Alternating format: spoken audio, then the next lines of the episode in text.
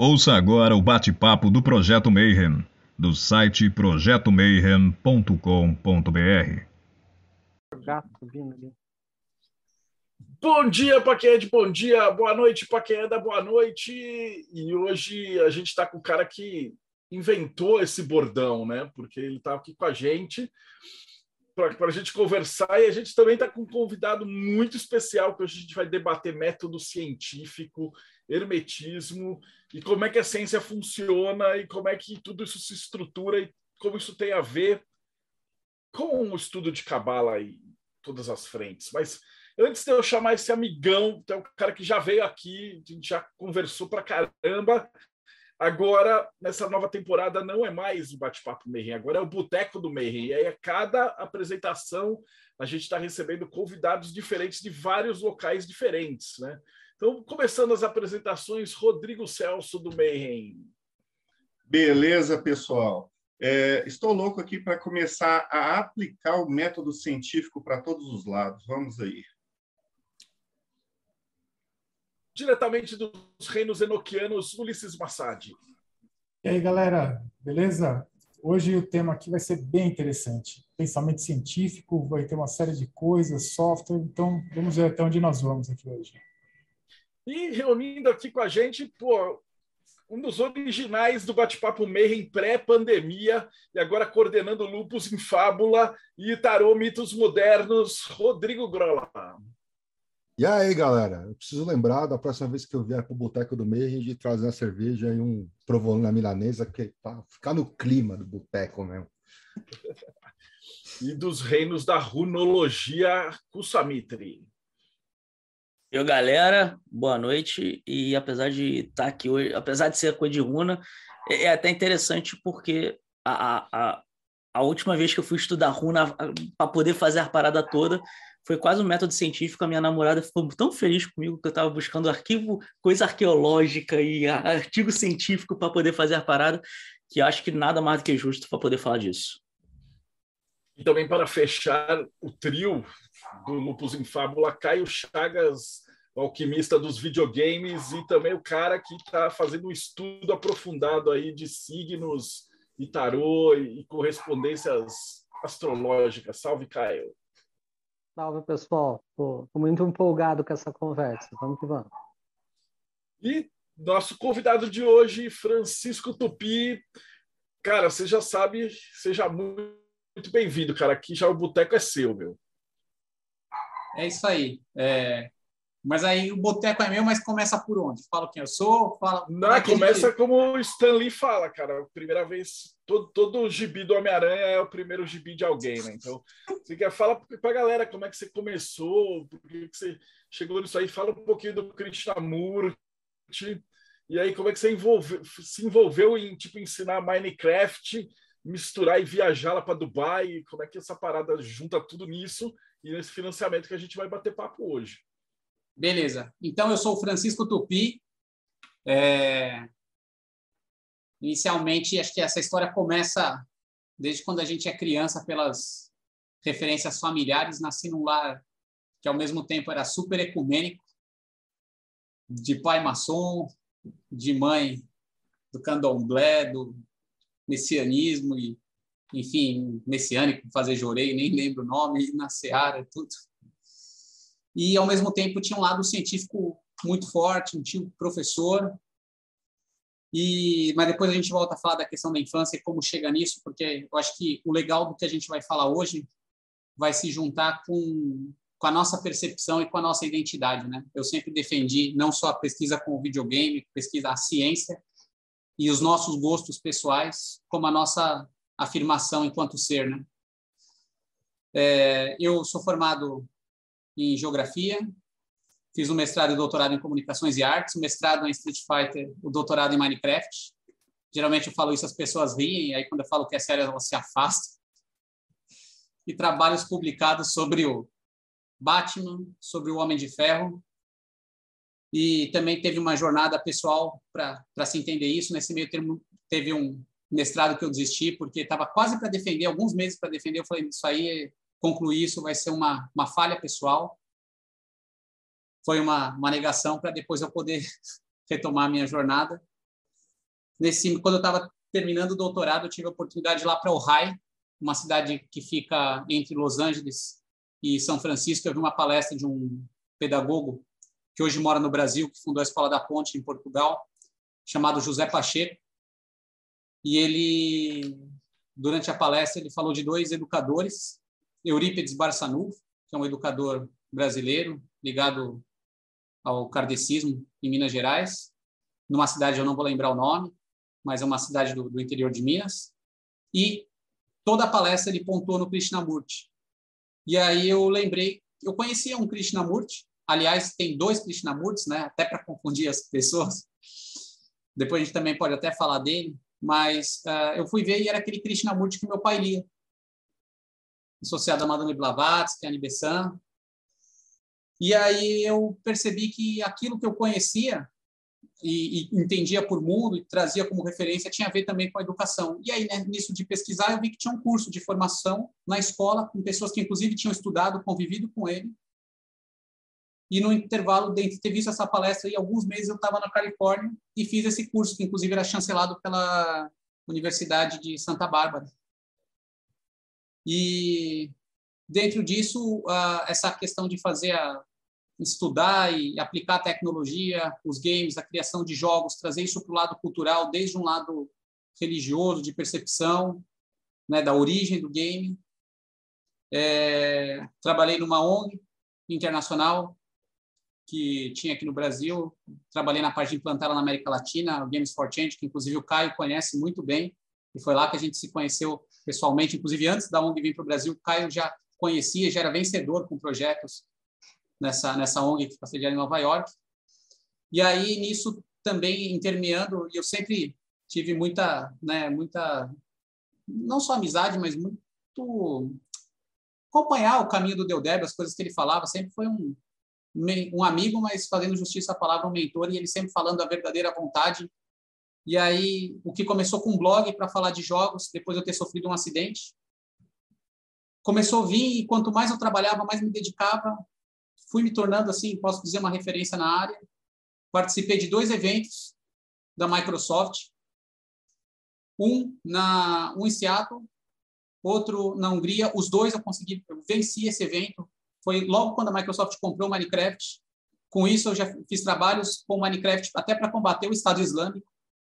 Trabalho esse que ganhou troféu de Cannes é, tentando entender o jogo, tentando colocar o jogo na rotina e discutir com Marta Suplicy uma vez na, aqui na, no Ibirapuera com a questão do, do Vale Jogos. Ela falou, isso não é cultura. Falei, não, isso é cultura. E quase que acabou a sessão e um discutindo de um lado e outro do outro. Foi uma experiência muito legal. É, e aí, nisso, conhecendo pessoas, fui convidado para Nicarágua. Tive a oportunidade de ir para Nicarágua falar de jogos, falar de inovação, feiras de ciência, tecnologia. Nisso eu comecei a me envolver. Eu sou professor hoje em algumas pós-graduações de gamificação, mas eu também dou aula de letramento digital. E comecei a me envolver com feiras de ciência, que é um outro universo, que é uma coisa muito interessante, principalmente para os jovens. E, e daí veio uma forma de tentar compilar tudo isso, né? É, só concluir essa parte, então, Fui dar aula em Dubai, dei aula para boa parte dos professores lá num evento que começa todo, todo ano, falando de jogos, criatividade, feiras de ciência, a importância disso.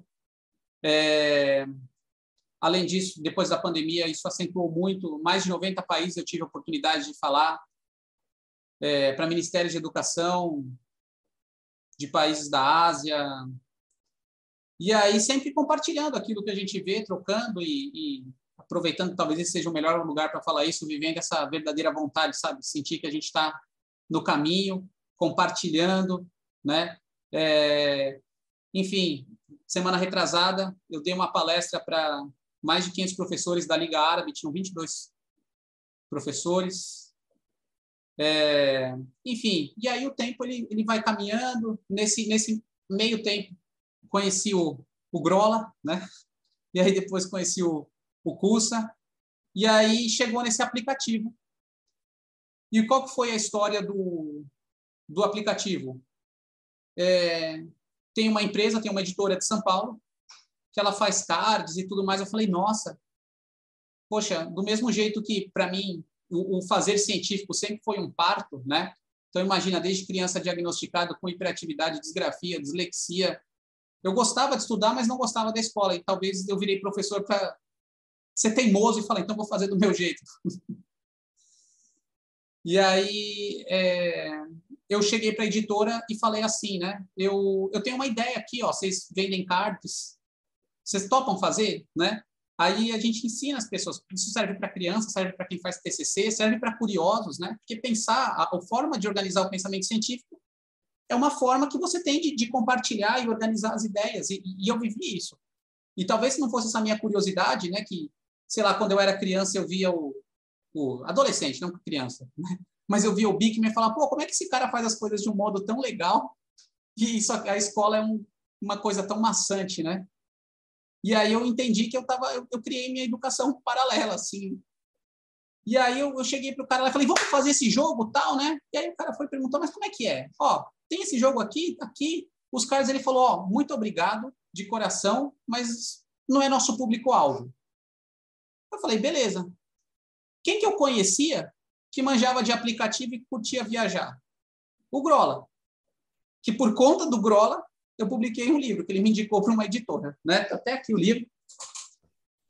Manjo nada de aplicativo, não, mas quem manja esses bagulho aí é o Cussa. É, eu só faço quem... layout. Aí, ó, por conta do Grola, ele falou: ó, tem essa editora aqui, procura lá, eles querem fazer um livro de gamificação. Aí, dessa conversa, virou esse livro aqui. Aí, beleza. Eu peguei, liguei para o Grola, Aí comecei a trocar ideia com ele, porque eu sei que ele faz os cards, os tarôs tal. Eu nem sei como que. Aí eu falei, beleza. Aí comecei a ver, pô, podia trazer da China. Aí nisso a antena liga, todos os projetos possíveis. Na verdade, esse não foi, sei lá, uma bênção, né? Porque talvez não tivesse chegado aonde chegou. E aí começo a lembrar do Catarse, as pessoas que faziam, né? Enfim, a coisa foi indo. Aí o Grola deu, a gente foi falando, aí ele colocou o curso na jogada, e a gente começou a falar do aplicativo. E aí eles falaram, vamos, vamos fazer um catarse, vamos fazer um financiamento coletivo. Aí nisso eu lembro quem? Deu Débio de novo, que é um, né, um amigo, um guru, uma pessoa. E o Caio, que também tinha é, jogos já feitos, né? Então eu comecei a buscar naquela minha memória as pessoas que fizeram, eu falei, poxa, eu dou aula de gamificação, dou exemplos com Catarse, com o Humble Bundle, por que não? Né? Tem um aprendizado aí. Ah, e aqui no grupo hoje tem um cara que está escondido, que é o João Ricardo, que ele que está fazendo a revisão dos cards. E ele é um dos caras assim que eu conheço que mais conhecem a vida oculta, esotérica do Fernando Pessoa. Eu até falei para ele abrir o micro, a câmera, dar um oi, mas ele é um cara assim muito muito sério. Ele falou: não, não, deixa eu aqui e tal. Mas enfim, resumindo basicamente, essa é a, é a introdução de como chegamos aqui. Né? eu quero fazer uma pergunta. Primeiro, antes de fazer a pergunta, é, assim, já dando parabéns, porque eu vou primeiro fazer um panorama aqui. Antes da pandemia, a pedagogia já estava sendo criticada, porque, como o próprio Tupi falou, ele teve problema, é, achava a escola chata. E a pedagogia estava é, sendo que está sendo usado até hoje, está sendo muito criticada, questionada, isso não está dando certo. E uma das coisas que eles estão falando, que é para a gente usar em sala de aula, é a pedagogia ativa, onde o aluno passa a ser o protagonista e a gamificação, que torna mais lúdico. Aí entramos na pandemia. Eu vou te falar uma coisa: a pandemia avacalhou com o que já estava ruim mas foi muito. Vocês não têm ideia. E agora que a gente está, em teoria, saindo da pandemia, a gente está tendo que correr atrás de dois anos de defasagem. Se vocês pararem para pensar, crianças aí que entraram no primeiro ano, agora estão indo para o terceiro e não tiveram a educação base de formação, de aprender a ler e escrever junto com a professora. Tem gente aí que está indo para é, entrando na universidade e não teve uma base aí no final. A grande realidade é que, é que, é que não existia preparo nenhum para o que aconteceu, né? É, E assim, é. tecnologia, tecnologia já existe há mais de 10 anos. Então, mas, Mas- apesar de ter tecnologia, eu acho que vale a pena a gente comentar um detalhe, né? É, se a gente for parar para olhar, por exemplo, os últimos dados normalmente que saíram, diz que, por exemplo, é, em torno de 150 milhões de brasileiros têm acesso à internet. Se a gente considerar que somos 210 mil, a gente está falando que tem 60 milhões de pessoas que não têm acesso à internet. E se você, teoricamente, está numa pandemia e você o processo de dar aula envolve ter internet, a gente já pode dizer fatalmente que, vamos dizer, 30% da população brasileira ficou sem ter como ter aula. Né? Obviamente a gente sabe que, ah, porra, talvez esses 30% não precisaria ter aula, mas ainda assim, numa situação de pandemia, você ter 30% da população sem acesso à internet é algo muito complexo. E se você levar em consideração... Estatisticamente, se a gente pegar por amostragem, por mais que o número seja menor, né, 30% sei lá, das crianças não conseguiriam, não conseguiriam assistir aula. E aí é Olha, aquela mas coisa... o E- problema é um pouco mais baixo. É, Não, assim, porque- desculpa te interromper. É, eu estou tendo alunos na minha escola que estão no terceiro ano, estão no primeiro ano, com idade para estar no terceiro ano. Eu estou falando de coisa bem básica. Sim, sim, porque não... os é- pais não deram o suporte que precisava. Não foram lá com um bendito do celular chegar aqui, ó, a atividade está aqui, vamos fazer junto? Não. Dois anos Vamos que deixou de aula lado. no celular, pelo amor de Deus, né, galera? Uma coisa é, É, que- você ter uma aula remota com a tela de um computador na sua frente. Agora, um celular é complicadíssimo. Tem muitas cri- crianças que ainda têm problema de visão, não conseguem ler alguma coisa. Que era o próximo ponto que eu ia falar, que, tipo, mesmo aquelas que talvez tenham acesso à internet, vai ter acesso à internet através de um celular. O que, tipo, se você está vendo alguma coisa no celular, um professor escrevendo num quadro ou algo do tipo, é inviável. Então, tipo, a, a, a pandemia, ela acentuou um uma problemática que a gente tem no Brasil, que é tanto acesso à internet quanto acesso a equipamentos é, recomendáveis, vamos dizer assim, para poder você ter um estudo, né, um- um- uma escola, por exemplo, online funcionando realmente adequadamente. Um outro problema nessa idade que eu estou falando aí, e também até na, em universidade, é a, a parte social da interação das pessoas, que é necessário. Foram dois anos aonde, é, se você pegar a psicologia de criança e adolescente, ele precisa, ele precisa da interação social.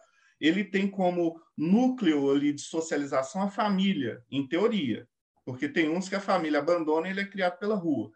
E aí você tira assim a oportunidade dele expandir de família para os amigos da escola, para quando chegar ali na fase adulta, ele saber socializar. Ele precisa das brigas na escola, ele precisa é, de levar um toco de uma namorada ou de um namorado, ele precisa é, de toda essa interação e não teve. Educação não é só E a- ensino, né? É, Educação não é somente ensino, ensino é parte da educação, mas educação é um, é um processo é, que inclui ensino, mas é muito mais do que isso. Né? É, e, e- é- essa, essa questão da interação social, do processo de socialização dos alunos com os pares, né? o que é psicologicamente comprovado, que a maior parte da formação de personalidade é feita sob a influência da convivência com os pares é, e não com pessoas em outros níveis de hierarquia, como pais é, e mesmo professores, né? Então, a convivência com os colegas é fundamental para processo de construção de, de- de desenvolvimento de um ser humano. Aí, depois de todo esse preâmbulo, a minha pergunta. O aplicativo lá no coisa está falando que vai ser é, gratuito. Certo? Sim, sim. E, e aí, assim, eu gostaria que você me explicasse. é, não precisa ser especificamente para criança, mas até para tudo, porque eu achei tão interessante esse, é, esse projeto que Fabio, vocês já eu estão, vejo tanto. vocês já estão se atropelando. O que, que é o projeto? Vocês- É, Você está perguntando como é que vai usar, como é que vai fazer. Meu, eu, eu vou voltar às perguntas. Isso aqui tá, tá muito democracia, cara. Eu vou voltar com as mãos de ferro. Tá muito boteco a demais. primeira pergunta é: o que, que é o seu projeto? E os caras já estão É. viajando, o cara já quer plantar na escola e tal, já se empolgou. Eu sei, eu já Eu tô olhei lá. é- desesperado. Caralho. você- você Já investiu, já- já- já deu todo o back no projeto. legal. Mas o cara que está escutando, ele, tipo, tá- ele acabou de chegar. Então tem que começar do começo. Então, assim, o que, que Ah. é o projeto?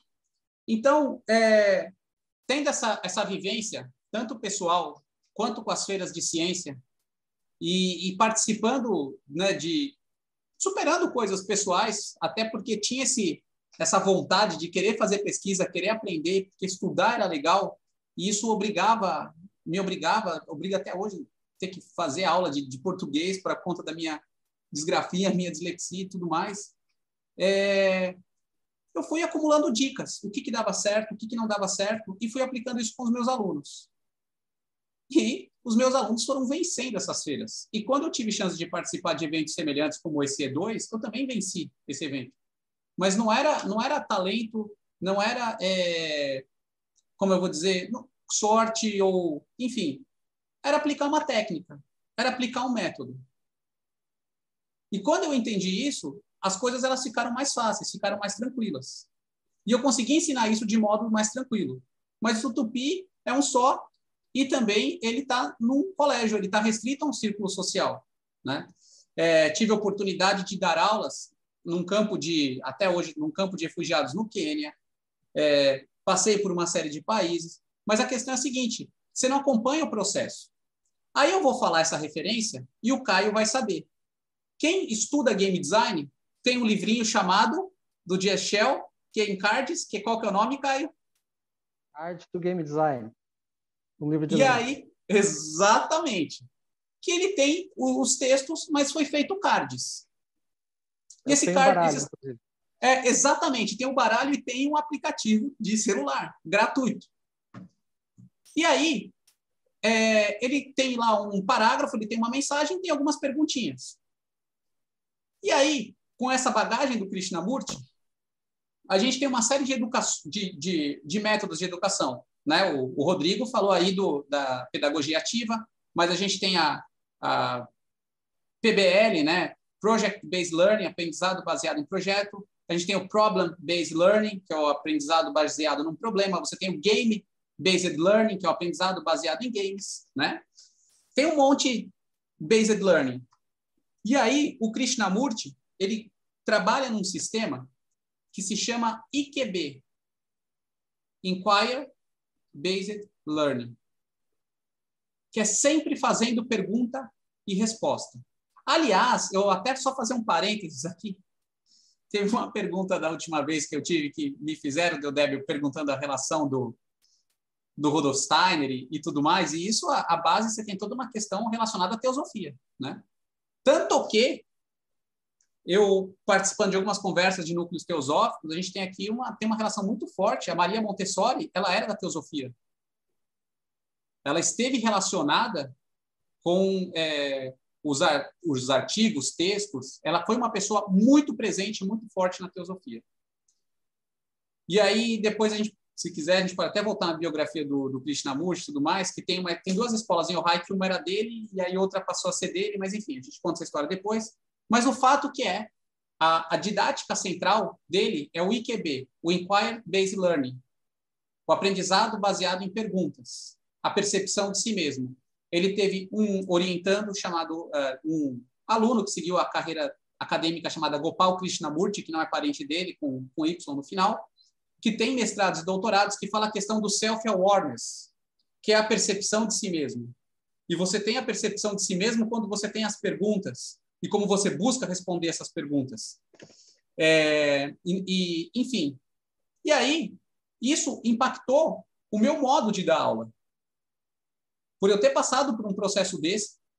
Porque, óbvio, a gente pode fazer uma pergunta, uma coisa ou outra, mas a pergunta com essa, com essa finalidade de não ter uma resposta aberta. E aí eu falei, poxa, quando eu comecei a orientar os projetos, e projetos que foram bem-sucedidos não por terem ganhado prêmios, mas o que, que aconteceu com os alunos em função disso, né? É, até por conta da percepção deles e a, e a, felicidade que eles tiveram. E ó, teve alunos que hoje estão estudando, estão estudando na Suíça, na faculdade onde o, o Einstein estudou. É, eu comecei a ver de colocar na prática mesmo aquilo que eu tinha aprendido com o Krishnamurti, aprendi em Ohai, e toda essa relação da, do eu, do si, ou até num contexto até mais metafísico, que você pode falar que é bem-aventurança, felicidade ou tudo mais. Então, o que é o aplicativo?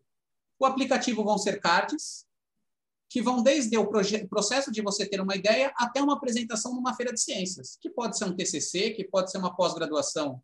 Então, ele pode sortear randomicamente, como o grande mestre Grola falou, ele não é um tarô, porque para ser um tarô ele precisava ter arcanos maiores, menores e tudo mais.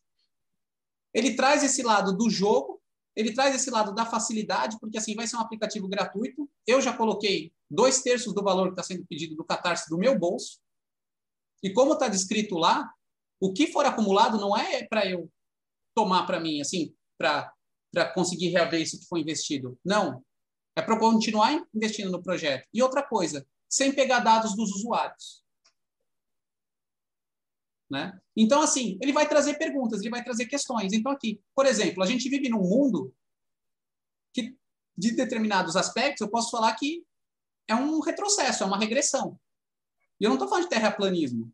Esses dias eu estava vendo uma te televisão, propaganda, no canal X, uma faculdade, e o slogan na faculdade, assim, tipo, taxado assim embaixo, era: você não precisa fazer TCC. Como para você fazer um TCC na sua vida, isso fosse uma, um castigo, sabe? É como se fosse, ó, oh, vem aqui, aí você faz o que tem que fazer e você sai feliz. Né? Então, assim, por exemplo, né? É, então, é, a, falar, fala, Puxa, fala, Puxa. Assim, é porque, de, deixa eu pegar assim, talvez, é, como o Tupi está totalmente envolvido, ele é o criador e ele tem toda essa, essa, essa base do, do, do da forma de educação, da forma que ele quis educar os alunos dele e tudo mais, ele acaba entrando num preâmbulo que, para quem está de fora, por exemplo, eu, quando eu cheguei a primeira vez no projeto, eu confesso que eu estava mais perdido do que segue em tiroteio. Então, assim, eu vou fazer, eu vou fazer a mesma posição do que eu, do Cussa quando eu, quando eu ouvi a primeira vez o projeto e vou botar assim para termos de quem não entende porcaria nenhuma de educação, o que, que é o projeto. Desculpa, Tupi, se eu, só estou, tipo, é, pisando à sua frente. O que acontece é o seguinte, a gente, quando a gente está na escola, a gente, é, é, a maior parte dos professores, normalmente, muitas vezes não tem recursos válidos para poder ensinar para os alunos como que você faz um pensamento científico, como você pensa para fazer uma pesquisa, como que você tem que pesquisar, o que que essa pesquisa vai trazer para você como aluno, o que que aquilo ali vai tentar te ensinar. Então, o que acontece normalmente é que é essa falta, e muitas vezes isso não é uma falha do, do professor em si, a, própria forma que a gente hoje em dia cria professores, ela não incentiva esse tipo de, de forma de ensinar. Então, o que acontece é, o TUP, baseado em toda a experiência que ele tem de anos, de, de, de cursos, de palestra, de ter dado, ensinado esse tipo de, de, metodologia para outras pessoas, ele viu que essa, esse conhecimento que ele tem é válido, ajuda as pessoas a, a, entenderem, ajuda os alunos a aprenderem a como fazer uma pesquisa de uma forma melhor, ajudam professores a entender como, teoricamente, fazer as paradas de uma prova melhor, né? E aí acaba que, de certa forma, com toda essa bagagem que ele teve, com todo esse conhecimento que ele teve, ele falou assim, porra, eu posso pegar isso e tentar criar algo que faça com que as pessoas possam é, é, utilizar como recurso, tanto para aprender para si mesmo, quanto, de repente, para poder ensinar para alunos, no caso, professores. E aí, apesar de no primeiro momento a ideia dele ter sido uma coisa é, física, um baralho físico, onde ele teria tipo uma pergunta, uma descrição pequena, uma pergunta que a resposta dessa pergunta ajudasse alunos e professores a, a, responder como fazer uma pesquisa melhor, como desenvolver uma pesquisa, como desenvolver um TCC, acabou que depois a gente acabou vindo para a ideia de fazer um aplicativo. Então, a ideia do aplicativo básica é ajudar e dar recursos a tanto alunos e professores a facilitar e entender melhor o processo de fazer uma pesquisa acadêmica, seja uma pesquisa de um aluno de terceiro terceira série que está ali, tipo, aprendendo ainda o processo, como é que isso funciona, entendeu? E como é que isso é, e dar esse recurso né, para tanto professores e alunos para facilitar essa visão, entendeu? Desculpa, Tupi. É porque, tipo, para leigo, tipo. desculpa, deixa esse é mais didático só... que eu, pô. O, o, o é, curso é tipo a tecla SAP. É, eu posso só é, contextualizar isso aí que o curso acabou de falar, que é o seguinte: existem duas formas de você esconder alguma coisa. Ou você oculta, ou você escancara e joga no meio do lixo. Então, o, a gente está vivendo hoje é, a era da informação. E o que, que vai diferenciar as pessoas hoje? É a capacidade de pesquisar, de meter a mão ali naquele lixo de informação que tem e separar o que realmente vale a pena. A escola está ensinando as pessoas a pesquisar? Não. Só, só um adendo. Tá? Isso que o Rodrigo acabou de falar, é, isso tem um nome. Academicamente, isso já é designado como competência em informação. É, existe esse conceito de competência em informação e ele fala justamente dessa capacidade que as pessoas podem ter ou não ter, e elas têm que desenvolver e aprender, é, de selecionar, filtrar, é, compreender e ser capaz de lidar com o ambiente informacional. Né? Isso é absolutamente crucial hoje. É provavelmente a competência mais importante né, para, a, para o sucesso profissional, para a qualidade de vida de uma pessoa que vive nessa época altamente é, é altamente conectada. É assim, é imprescindível.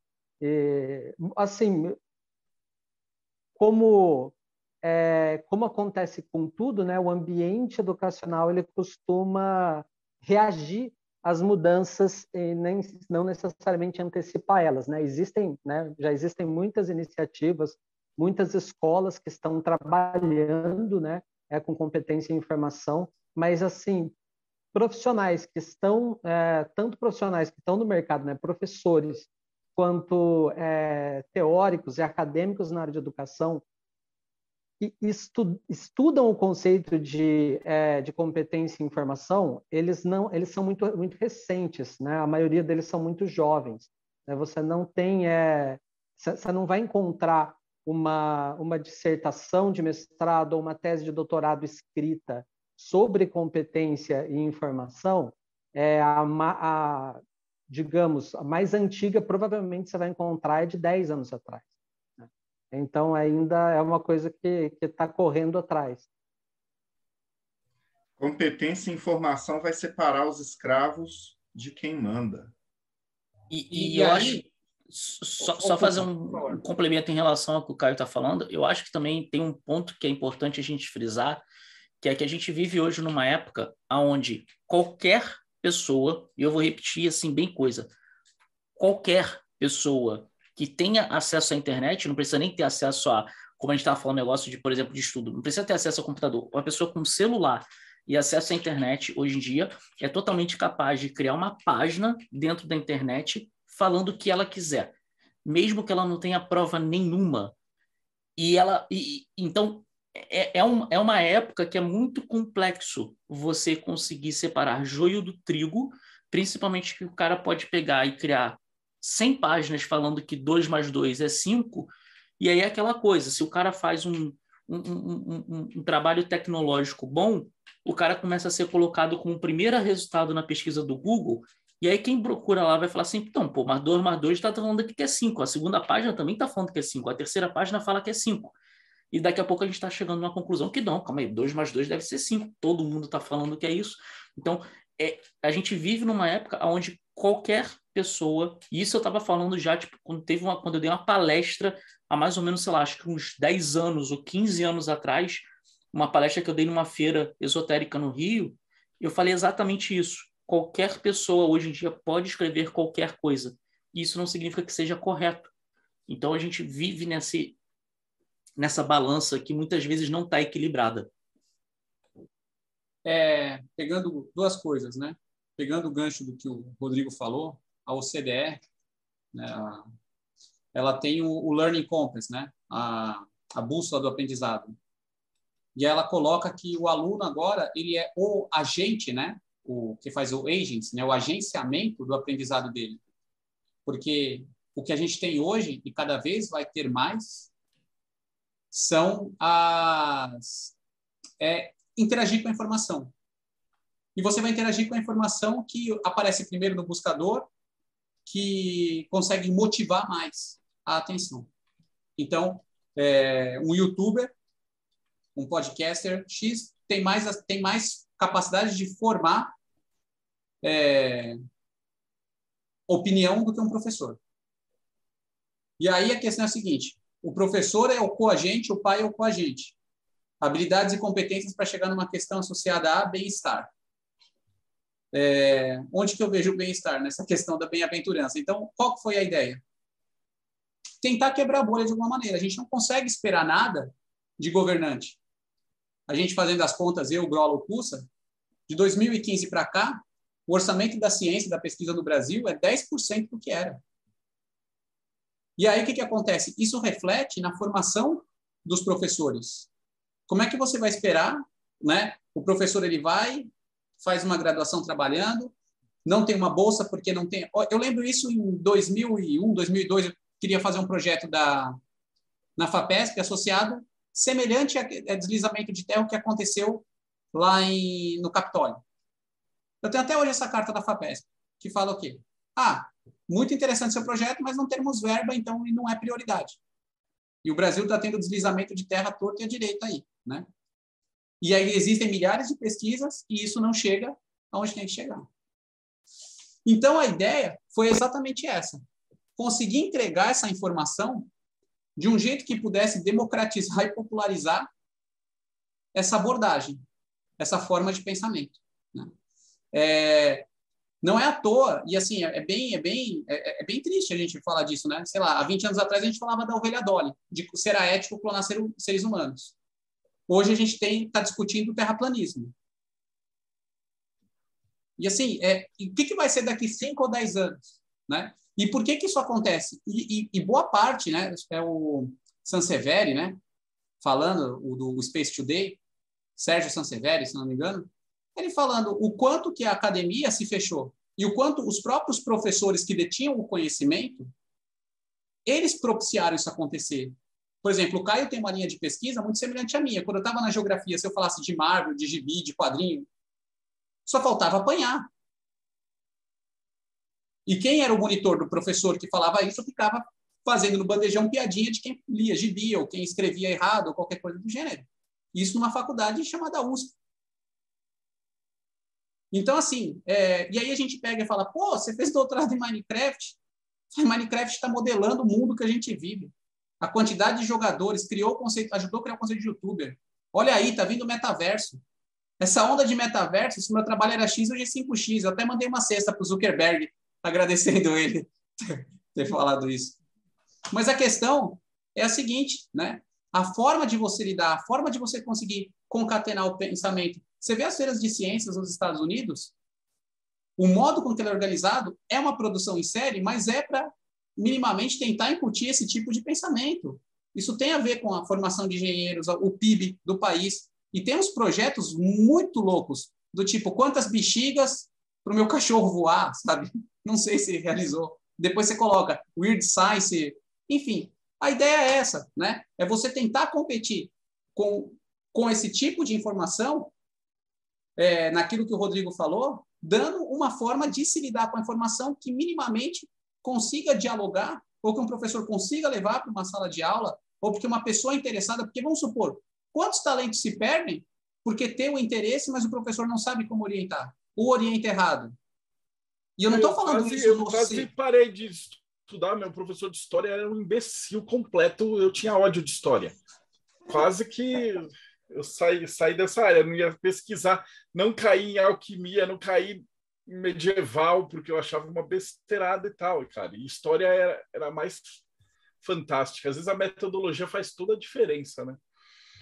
Isso me lembra, só um parênteses, o dia que o Deudébio foi no médico, aí o médico veio, chamou o amigo e falou, nossa, esse aqui é o Deudébio. E eu só me entrei na faculdade, né? Não sei, eu comecei a estudar na vida porque eu comecei a ler o, o Trevas, o Arcano, porque eu era um relapso, eu não queria ler, não queria estudar e não sei o quê. Né? Eu acho que uma coisa que é bem legal quando a gente fala de educação é desequilíbrio, e, e pode entrar na questão do, do hermetismo e do estudo e da pesquisa e tudo mais, o viés, o, desculpa, viés de confirmação não, o desequilíbrio cognitivo. Você tem uma experiência boa, você, você vai atrás, você, você, tem, você tem fome de conhecimento, de informação, mas às vezes você tem fome e conhecimento e você esbarra com questões estruturais, governamentais, né? E aí, sei lá, foi, foi um. É o que eu falei com o Grola, sabe? Cada, que, cada Don Quixote escolheu seu moinho, foi um moinho que a gente escolheu. Isso é fantástico. Agora a pergunta mais importante: como é que a gente faz para te ajudar? Ó, para me ajudar, ajudar a Rod, ajudar a ciência, né? Não é nem me ajudar, ajudar a ciência.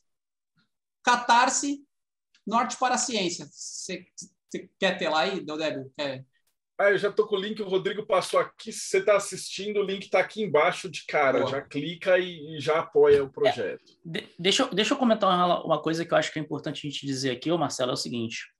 É, quando a gente idealizou o projeto, a gente está fazendo um projeto é, de um aplicativo que é gratuito. E isso é bem complexo, a gente tentar, tipo...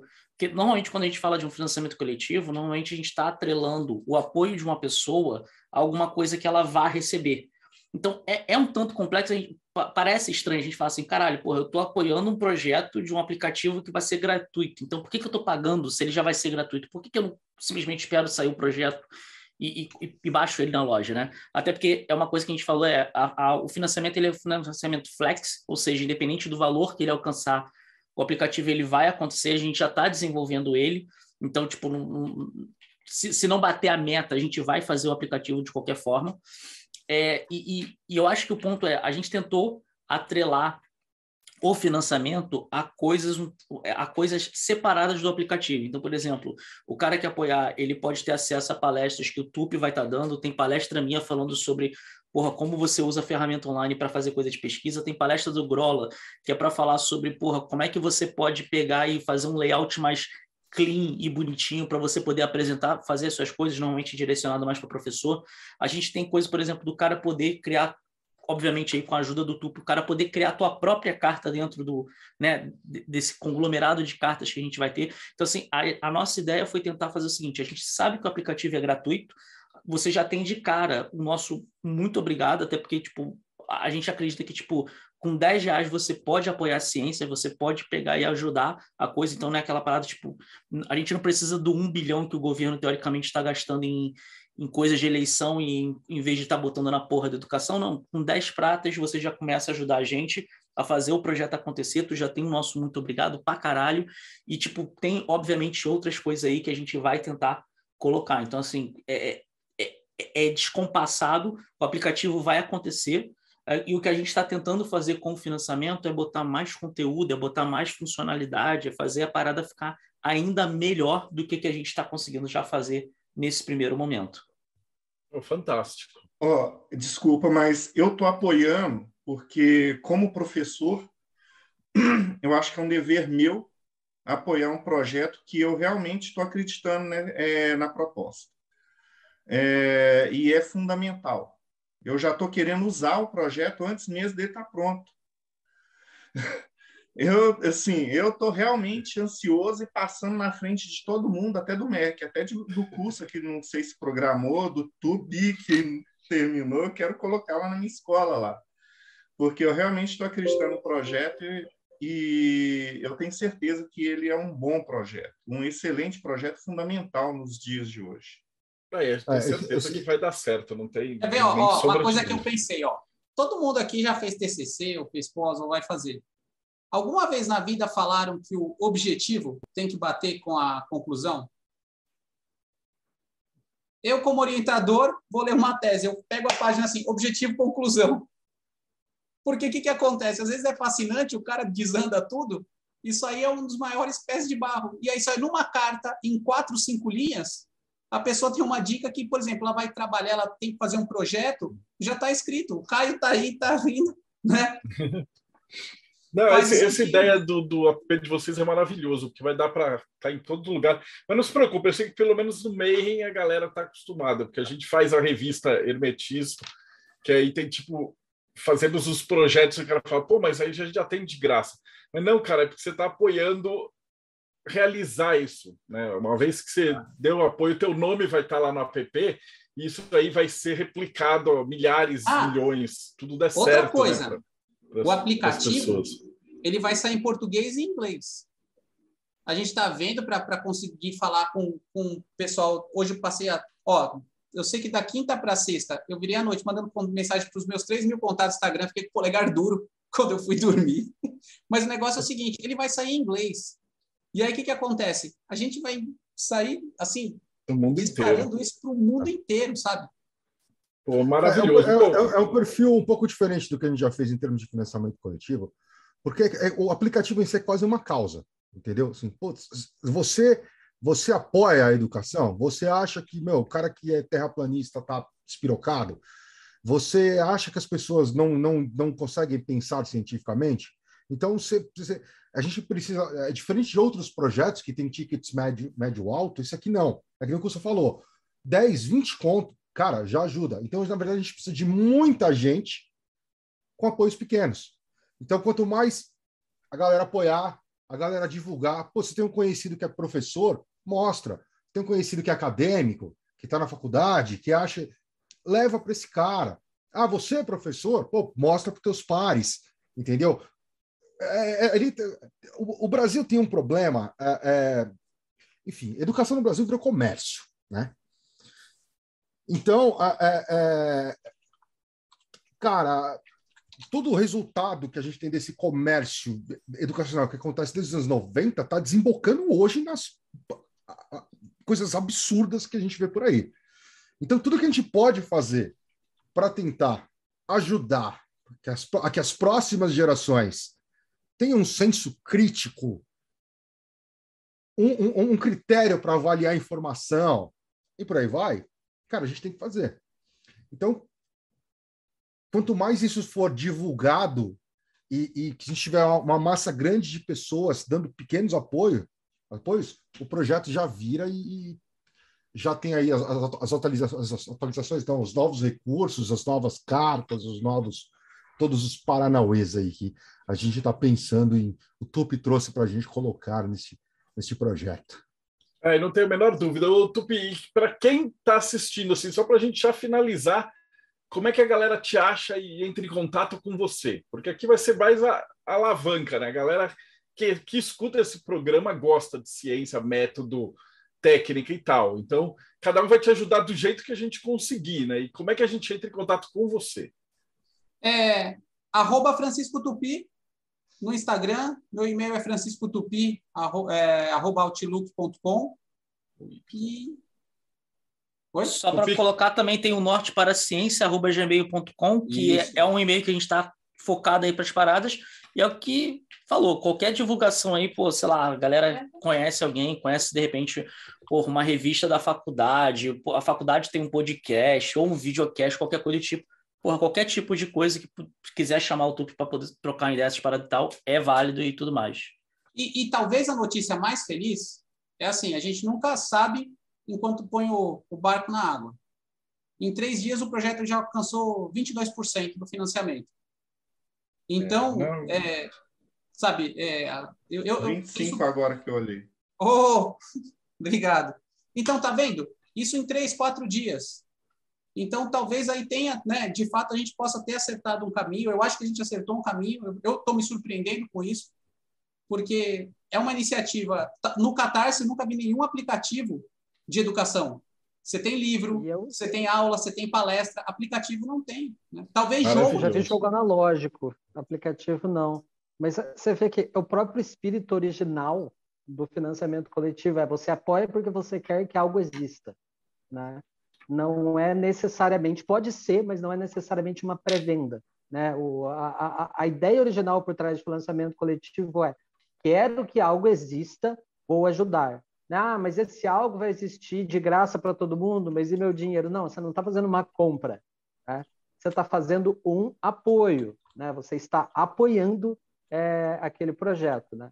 É uma, é uma mentalidade um pouco diferente e eu acho que aqui no Brasil a gente está começando adquirir essa mentalidade de financiamento coletivo dessa, é, dessa maneira.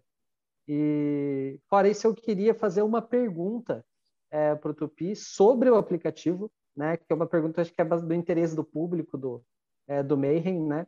É, assim, como o Tupi disse, né, é um baralho, o aplicativo é um baralho digital, né? É, e esse baralho não é um tarô. É, mas, mas é, ele tem categorias de carta, e são quatro categorias de carta. Né? É, eu queria per perguntar para o Tupi se, é, se, essas quatro categorias, porque assim está claramente organizado de ele falar quais são essas quatro categorias, né? É, porque para mim está claramente organizado, né, numa descida, né, de uma escada, né, de que você tem é, lá da ideia até a manifestação, é, e essas quatro categorias, de, certa forma, me lembraram muito os quatro naipes do baralho. Eu queria que o Tupi comentasse um pouco sobre isso. Não, na verdade, é, não, não teve essa correlação direta, né? mas agora você falando. Né? Consciente Até por... não teve, né? É, é, porque aí tem uma coisa que eu acho que você vai gostar, porque quando atingir a meta, vai ter uma categoria a mais. Aí já vira cinco, que são só pesquisas relacionadas a jogos. Como eu faço um TCC com jogo, como que eu utilizo o jogo como objeto de estudo, trazendo para o nosso lado, né? Aí, se bater a outra meta, é pesquisa com ODS, que todo mundo fala, mas não sabe como utilizar. Fala o que é ODS, porque ninguém sabe o que é ODS. É, ninguém sabe o que é ODS. ODS são os Objetivos de Desenvolvimento Sustentável. Sempre quando você, às vezes, vai num restaurante, você está passando num pedágio da estrada, você vê aquelas bandeirinhas coloridas, que são as metas do milênio, que são 17 bases. São as metas da ONU, né? É, exatamente. Que aí seria utopicamente, para 2030, o mundo erradicar a fome, a pobreza, a desigualdade. Só que, com uma pesquisa que eu, realize, que eu orientei em 2020, com três alunos do ensino médio, eles descobriram que existe um cálculo feito no Japão que os ODS, que os objetivos se, é, se debatem, se degladeiam. E aí... As porque foi, né? foi criado mesmo na ONU, a gente falando, foi criado por uma, por uma fã pessoal, por uma ideologia, mas estatisticamente, para conseguir um, um ODS, o outro se degladeia. Então, isso é falado à torta e à direita, né? O Rodrigo está aí, a Regiane, que é professora também, né? Fala, ah, tem que ter ODS na educação. Aí vai o professor, coloca o, o, o simbolinho ali no, no PowerPoint, mas não consegue aprofundar uma discussão. Você vai para algum lugar que seja patrimônio da Unesco, você vê cada poste uma bandeirinha daquela. Mas, de fato, colocar a bandeirinha não ajuda e tem um vasto, uma vasta gama científica para poder pensar. Mas, assim, eu acho que é muito legal essa, essas correlações, né? É o que você falou, inconscientemente, poder ver, né? É, porque não deixa de ser uma jornada do aluno pesquisador, né? Então, vai ter a questão da, da negação, dele continuar, dele concluir, né? dele realizar. É, é a inspiração por esse lado. A gente tem primeiros passos, que seria fogo, o, o, o projeto, que seria água, é, pesquisa, obviamente, é o ar, e no final das contas a manifestação que é feira de ciências que seria terra né? então teoricamente eu não tinha me ligado nisso mas teoricamente sensacional tem aí uma relação. Pô, gente, fã... Vou falar, oh, desculpa, Deodé, vou falar uma coisa, ó, e isso aí é um convite para todo mundo que está aqui. A gente fez uma contagem regressiva, ó, nem consultei o, o Grola nem o Cussa, ó, o Cussa já está preocupado ali, o Grola também. A gente fez uns cartazetes, falando, e aí, terraplanismo ou ciência, de que lado você está? Se vocês tiverem alguma ideia de cartazete, a gente publica e assim, põe a assinatura de vocês, sabe? Tipo, Pode ser, Grola? Pode ser, se eles quiserem. Então, assim, é uma frasezinha, né? A gente Pode fez. Usar é... nas mídias sociais, é. é. é. se vocês quiserem, vocês estão aqui, aí a gente vai e coloca lá, ó, by deu deve, sabe? Sei lá, tipo, seu ignorante das profundezas. Ele coloca a árvore da cabala lá da ignorância. é isso, gente. Maravilha. Ô, Grola, e como é que a gente acha a Rod? vai estar fazendo essa parte técnica da coisa? A gente, eu, Cussa, eu, Keller e o Cris, a gente cuida da Rod Studio, né? ah, o estúdio de desenvolvimento. Ah, rodstudio.com.br e tem o braço ah, de, de, geração de conteúdo, que é o Loops em Fábula, que você acha lá no YouTube. A gente tem o podcastzinho ontem, ontem, ontem, né? Sexta-feira foi ontem. Saiu um episódio bem bacana de, de música e magia com o Norton e o, o né? Que é o, o, um dos criadores do, do projeto Sons de Mercúrio. É, aí o Cussa também é um cara que toca. Eu não, não participei porque eu não toco porra nenhuma. Então eu deixei o curso que esse cara debater e fiquei só gravando. É, mas a gente lançou já alguns, a gente lança episódios de o podcast é mensal, ah, mas tem outros programas, tem um programa só de tarô, o curso toca um programa só de, de, de runas, Keller toca onde caminhada xamânica, e aquele projetinho mensal também, para quem gosta de realmente se exercitar, que é, e, e não quer ler o Mind Eye, né? A gente faz as visualizações em áudio, tá? Então, para achar a gente, para desenvolvimento é no, é no rodstudio.com.br, mas tem no, o nosso braço de, de, criação de conteúdo, que é o Lupus em Fábula, lá no YouTube ou no, nos feeds, né? nos agregadores também. Spotify é, e tal. É, YouTube, que... YouTube, Twitter, Twitch, Twitch é. Instagram. É, agora também está criando TikTok. É... TikTok eu só vou assinar se o Grola fizer dancinha. Ó. Não, eu tô de boa desse bagulho aí, mano. É. Não, mentira, Mas eu não vou assinar de jeito nenhum. O TikTok é um é. câncer. É. Na, na Twitch, por exemplo, na Twitch a gente tem a nosso braço mais de, mais de diversão, assim, né? O Cussa faz muita live de. de... Bom, para quem não sabe, o Cussa trabalha hoje na indústria de jogos, então ele faz muita muita coisa com envolvendo, envolvendo jogos lá. E a gente está pensando em futuramente criar algumas outras coisas para a Twitch, que é mais ao vivo e tal. Uh, está estudando aí e, e, acertando o tempo. Mas tem aí bastante, bastante coisa aí no YouTube, na Twitch e, a, e redes sociais em geral, né? Uh, Twitter, Instagram. E é sempre LifRod, L-F-H-O-D. Você acha em qualquer rede aí. Agora, inclusive, no TikTok. Maravilha. Pô, Tupi, te agradeço, cara. Obrigadão por ter participado aqui, explicado esse projeto e a gente vai, vai seguir com ele para frente, cara. Com certeza vai estar, tá, vai bater um monte de meta. Débio, eu agradeço do fundo do coração. Eu falo, você é um amigo, você é um irmãozão. Foi comentar contigo, você abriu o espaço, né? Uma porque confia, que gosta do conhecimento, é isso que você vem fazendo no MEI, né? Obrigado do fundo do meu coração, sério mesmo. Quero agradecer ao Rodrigo, né? Prazer conhecer, adicione nas redes, vamos continuar conversando ao velho amigo Caio, uma alegria muito grande em te ver. Ulisses também, prazer te conhecer. Obrigado, Guilherme, Regiane, o João, que não, não abriu a câmera, mas é o nosso corretor, é o nosso revisor. É, a Gisele, a Regiane que estava aqui, a Ana Paula. Pessoal, muito obrigado do fundo do coração e vamos para cima. Maravilhoso. E você que acompanhou a gente, né? Esse foi um episódio assim. A gente não falou muito de magia, mas na verdade a gente falou da base da magia. Então, se você acompanhou e prestou atenção nas palavras do Grola, você já viu que tem aí uns elementos, mesmo se não falar que tem, a magia está em tudo que é lugar, né? Então não esquece, segue o canal, acompanha a gente, faça o algoritmo trabalhar para nos ajudar. Então, clica no sininho, segue o canal e a gente se vê aí no próximo bate-papo Mayhem.